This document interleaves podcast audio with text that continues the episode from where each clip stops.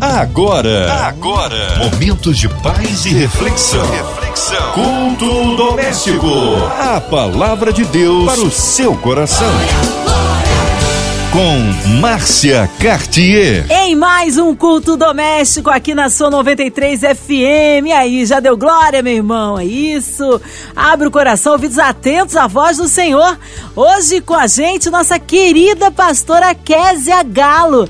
Ela que é da Igreja Verbo da Vida ali em Pedra de Guaratiba. Que honra, que alegria, pastora Kézia Galo, recebê-la aqui no culto doméstico, minha amada. Olá, queridos ouvintes da Rádio 93 FM. Aqui quem fala é a professora Kézia Galo e é uma honra, um grande privilégio estar com você aqui para mais um momento de culto, para mais um momento de meditação na palavra. Quero também saudar a minha querida Márcia Cartier. É um prazer, Marcinha, estar mais uma vez junto com você, levando a palavra, trazendo uma palavra que vai trazer paz, que vai gerar alegria aos corações que estão nos ouvindo. Um abraço a todos ali da Igreja Verbo da Vida, ali em Pedra de Guaratiba. Hoje a palavra no Novo Testamento, pastora Késia. Eu quero compartilhar com você hoje a palavra de Deus que está lá em Filipenses, no capítulo 3, dos versos 7 a 11. A palavra de Deus para o seu coração. Diz assim: As credenciais que eles andam exibindo por aí como algo especial, eu rasgo e jogo no lixo, em todo o resto que eu costumava julgar importante. Por quê? por causa de Cristo. Sim, todas as coisas que um dia considerei importantes nada mais valem na minha vida, comparado com o alto privilégio de conhecer Cristo Jesus, o meu Senhor. Em primeira mão, tudo o que é, tudo mais é insignificante, é esterco. Joguei tudo no lixo para abraçar Cristo e ser abraçado por Ele. Não me interessa a justiça inferior e insignificante que se baseia na observância de uma lista de regras, quando posso desfrutar daquela que é resultado de confiar em Cristo, a justiça de Deus. Desisti daquelas coisas inferiores para que pudesse conhecer Cristo pessoalmente e experimentar o poder de Sua ressurreição, ser companheiro de seu sofrimento e ir com Ele até a morte. Tudo isso para alcançar a ressurreição dos mortos. A nossa leitura é do capítulo 3, dos versos 7 a 11, mas eu também gostaria de incluir aqui, até para que a gente possa ter uma compreensão mais clara, o verso 12, que é tão conhecido por nós. Apóstolo Paulo declara: Não estou dizendo que eu já tenha tudo ou que eu tenha conseguido todas as coisas, mas eu estou no caminho, prosseguindo para Cristo, que me alcançou de forma impressionante. Amigos, não me entendam mal, não me considero um especialista no assunto, mas estou olhando para o alvo, eu estou olhando para Jesus e não vou mais voltar atrás. Que texto maravilhoso. O apóstolo Paulo, ele foi criado aos pés de Gamaliel, um grande professor, um grande instrutor da sua época. Quando o apóstolo Paulo está nos dizendo aqui que ele não considera as coisas que ele aprendeu mais valiosas mediante as revelações que ele teve em Cristo Jesus, de forma alguma ele está desprezando o conhecimento adquirido. Algumas pessoas equivocadamente pensam que quando se trata de Bíblia, do Espírito Santo, do poder de Deus, não há necessidade de estudarmos ou até mesmo de nos aprofundarmos na Escritura o que é um grande erro e que, na verdade, acaba causando tanta confusão doutrinária como temos visto por aí. As pessoas não têm convicção das suas é, leituras, daquilo que elas podem perceber em Deus, do caráter de Deus, não sabem fazer a contextualização dos textos, ou seja, entender quando a Bíblia está falando para a igreja, para os judeus, a respeito dos gentios as divisões de velha e nova aliança, todas essas coisas, elas não são só importantes, elas são fundamentais para que a gente cresça no conhecimento daquilo que Deus nos revelou através da sua palavra. O que o apóstolo Paulo, no entanto, estava dizendo aqui é que quando ele foi criado aos pés de Gamaliel, instruído debaixo de toda a justiça e a lei mosaica, a lei judaica, apóstolo Paulo era um homem que se preocupava em seguir com fervor todas aquelas instruções. Mas quando ele recebeu a Jesus, quando ele percebeu o que Jesus era, quando ele entendeu quem Jesus é, quando ele percebeu o que era a graça de Deus manifesta em Jesus, ele percebeu que nenhum daqueles valores poderiam ser comparados ao valor que Jesus estabeleceu para nós na nova aliança. Alguns outros homens também correm o, o erro, né, é, ou entendem de forma equivocada que a velha aliança ela não tem nenhum valor isso não é verdade. A Bíblia, toda ela é inspirada por Deus e útil para o nosso crescimento. Mas precisamos entender o que Hebreus diz. Hebreus diz, lá no livro de Hebreus, diz assim: que quando você tem algo novo, o velho naturalmente vai estar desaparecendo, ele vai ser substituído. Se você tem um novo documento, aquele velho documento já não tem valor legal de atuação, porque é algo atualizado veio e trouxe para nós uma clareza melhor e incluiu regras, princípios, valores. É como, por exemplo, nós recorrermos a documentos antigos querendo provar algo atual. Nós não vamos conseguir fazer isso diante dos homens. Pois bem, a velha aliança, o Velho Testamento, é um documento legal que nos trouxe até o Novo Testamento. Quando o Novo Testamento foi estabelecido, o que está validado, o que está em atuação, é aquilo que Jesus conquistou para nós na cruz do Calvário. Antes de Jesus, nós não éramos curados, não éramos nascidos de novo, não éramos perdoados dos nossos pecados, não tínhamos a condição de ter a natureza de Deus e o perdão de Deus, porque a salvação ainda não estava disponível em Cristo Jesus. Não tínhamos como renovar a nossa mente porque estávamos encerrados, presos na nossa velha natureza. Mas uma vez que Jesus veio e que ele morreu, ressuscitou, nos deu a oportunidade de nascermos de novo, de sermos salvos mediante a fé nele, naquilo que ele é, naquilo que ele fez transformou a nossa natureza, nós podemos agora renovar a nossa mente, ter convicção e ousadia diante de Deus. O véu que separava já não separa mais. Todas essas mudanças, elas estão ditas e documentadas nesse Novo Testamento.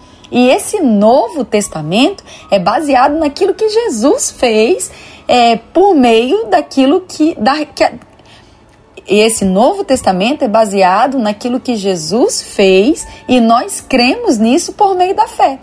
Se nós não entendermos dessa forma, então vamos recorrer a documentos antigos e muitas vezes vamos nos sentir perdidos.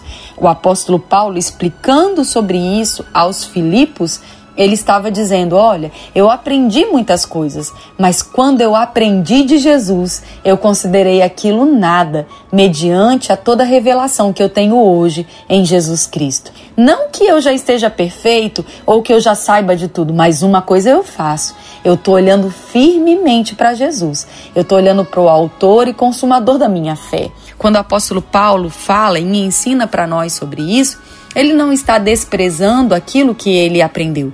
Ele está considerando que Jesus tem uma aliança superior, que nós estamos estabelecidos em superiores promessas. E não podemos andar como quem é desconhecido dessas coisas. Não podemos andar mais como os gentios caminham. A Bíblia é rica em nos dizer, em vários versos, em vários textos, que antes nós andávamos e nos comportávamos de um determinado modo. Antes nós tínhamos um acesso limitado às revelações da palavra de Deus. Mas uma vez que Jesus veio, uma vez que o Novo Testamento foi escrito e nos entregue, hoje nós podemos olhar não só para as cartas do, do apóstolo Paulo à igreja, mas como para os evangelhos, como para Apocalipse Apocalipse e, re, e receber a revelação que está contida nessa nova aliança, nesse novo tempo, nesse novo contexto.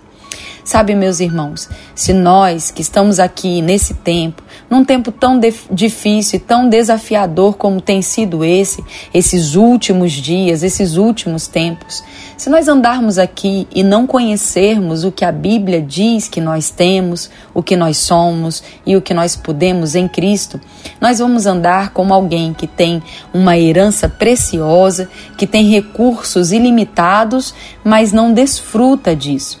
Uma vez, lendo um livro, eu li o relato de um grande homem da fé, Smith Wigglesworth.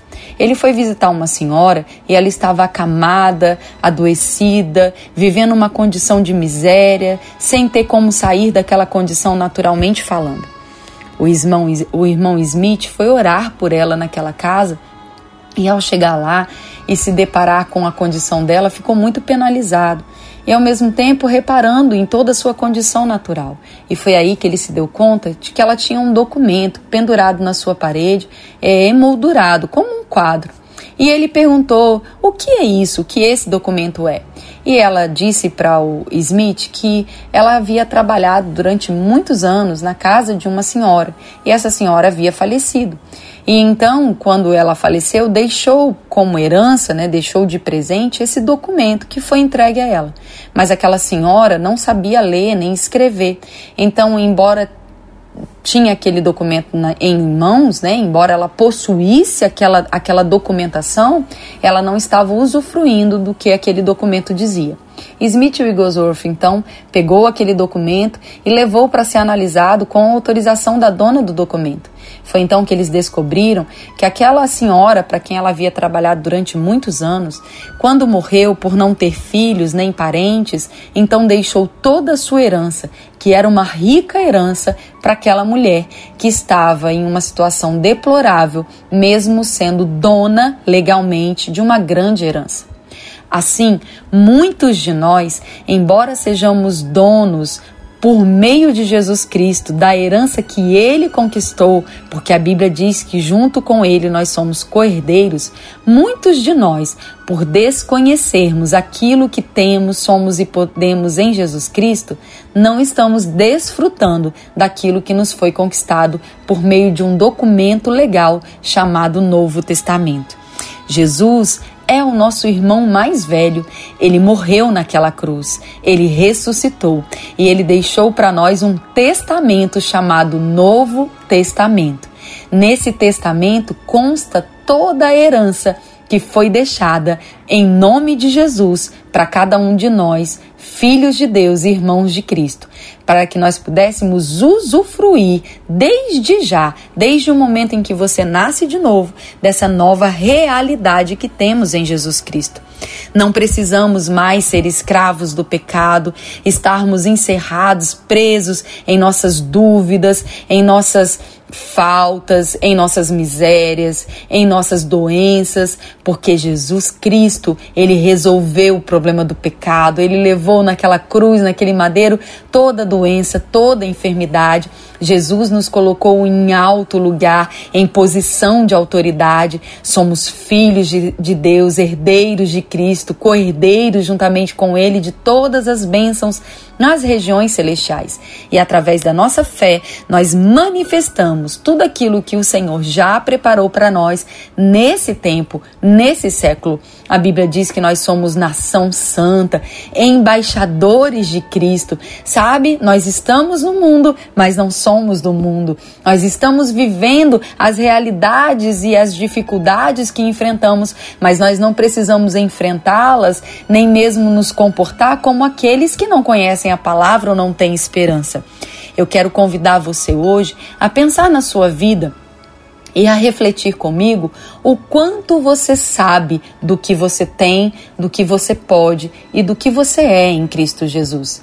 Não deixe o diabo manter a sua mente enganada a respeito da herança que você tem. Que nós não sejamos como aquela senhora que, mesmo tendo e possuindo tanta riqueza e tanto, tanta comodidade a respeito da sua vida, sua vida poderia ter sido tão mais fácil, ela poderia estar tendo um tratamento médico, poderia estar morando numa casa melhor, poderia estar ajudando outras pessoas, estendendo a sua mão, tendo uma vida muito mais é, facilitada por tudo aquilo que havia sido deixado para ela. Eu não estou dizendo que nós não vamos enfrentar problemas, dificuldades, circunstâncias, doenças. A Bíblia diz, ela já nos advertiu que nós teríamos dias maus, nós teríamos adversidades e circunstâncias. Mas a Bíblia não diz que nós moraríamos e viveríamos debaixo dela. A Bíblia diz que se passássemos por elas, Se passarmos pelo vale da sombra e da morte, nós podemos confiar no final dessa história.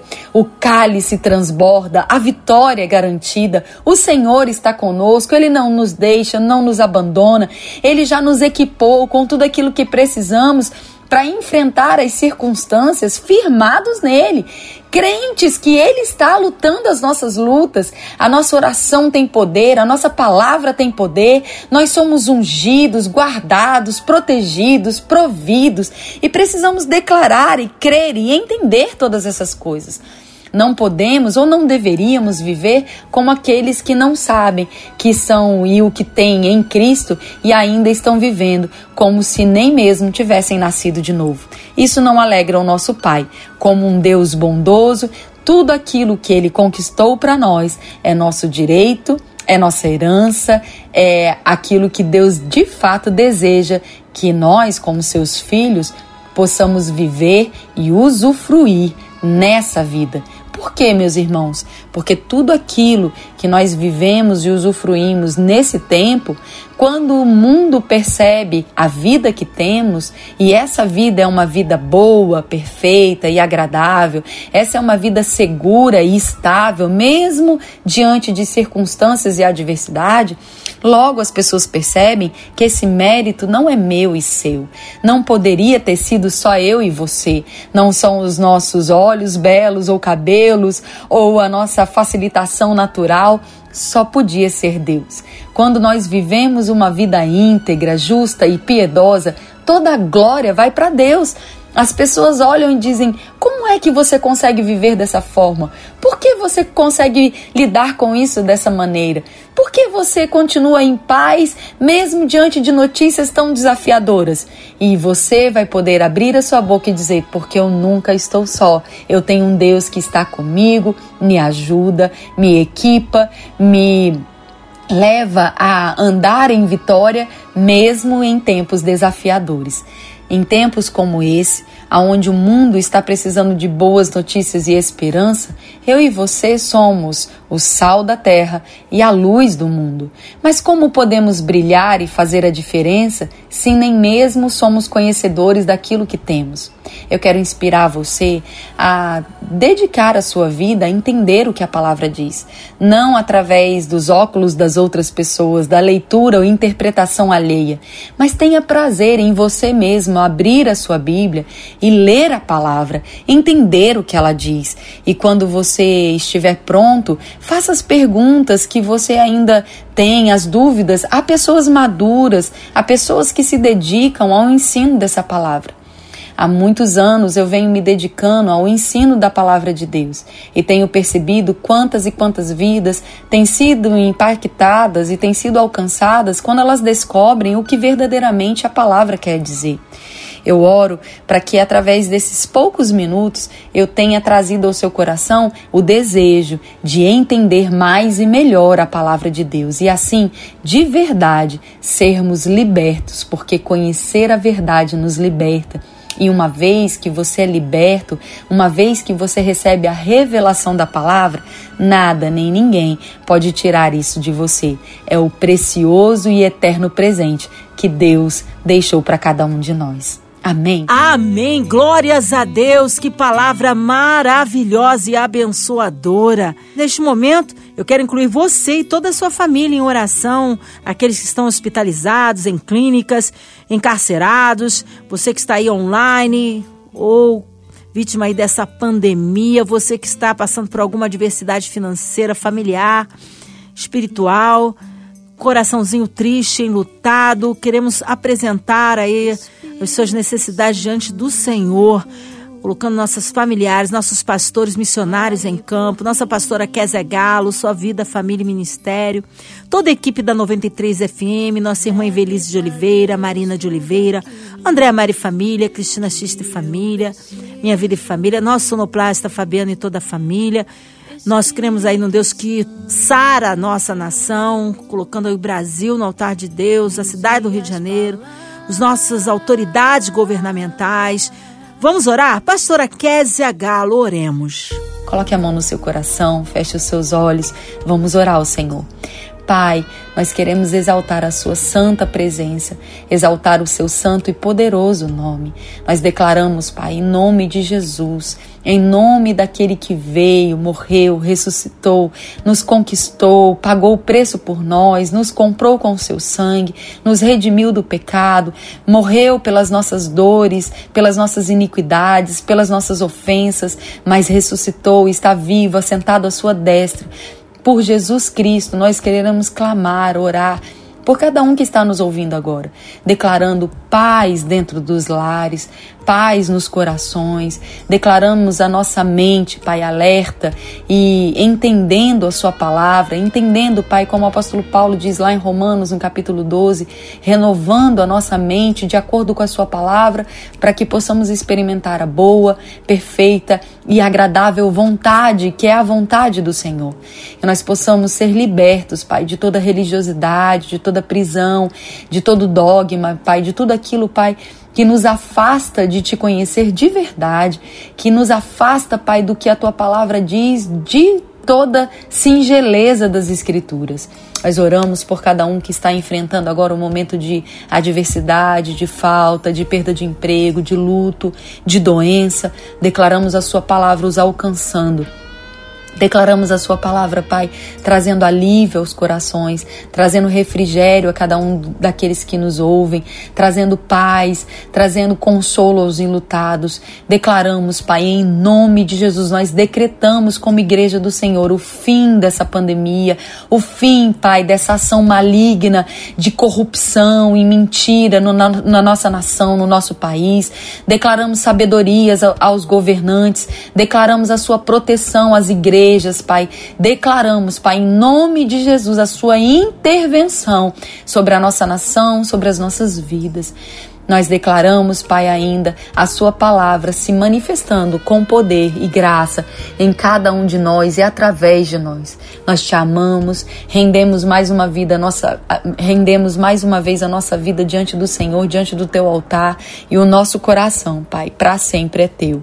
Em nome de Jesus. Amém, amém. Amém. Glórias a Deus. Aleluia. Vai dando glória, meu irmão. Recebe sua vitória. Pastora Kézia Galo, que alegria, que honra recebê-la aqui no culto doméstico. Fica aí as suas considerações finais, horários de culto, contatos é, mídias sociais. Fique à vontade, pastora Késia. Eu quero deixar aqui o meu endereço eletrônico. Você pode me encontrar nas redes sociais através do Késia Galo, Kezinha Galo, arroba Kezinha Galo no Instagram. Meu nome é com K, então você pode procurar. Aqui também na rádio, você pode procurar por Késia Galo, você vai encontrar. Eu quero te dizer que nós frequentamos a Igreja Verbo da Vida, ali em Pedra de Guaratiba, e você pode estar acessando os portais verbodavida.org.br e ouvindo inúmeras mensagens que vão poder abençoar e alcançar o seu coração.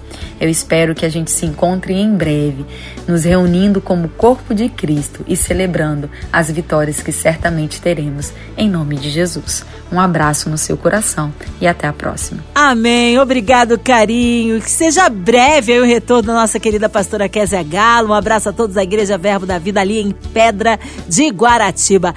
E você, ouvinte amado, continue por aqui. Tem mais palavra de vida para o seu coração.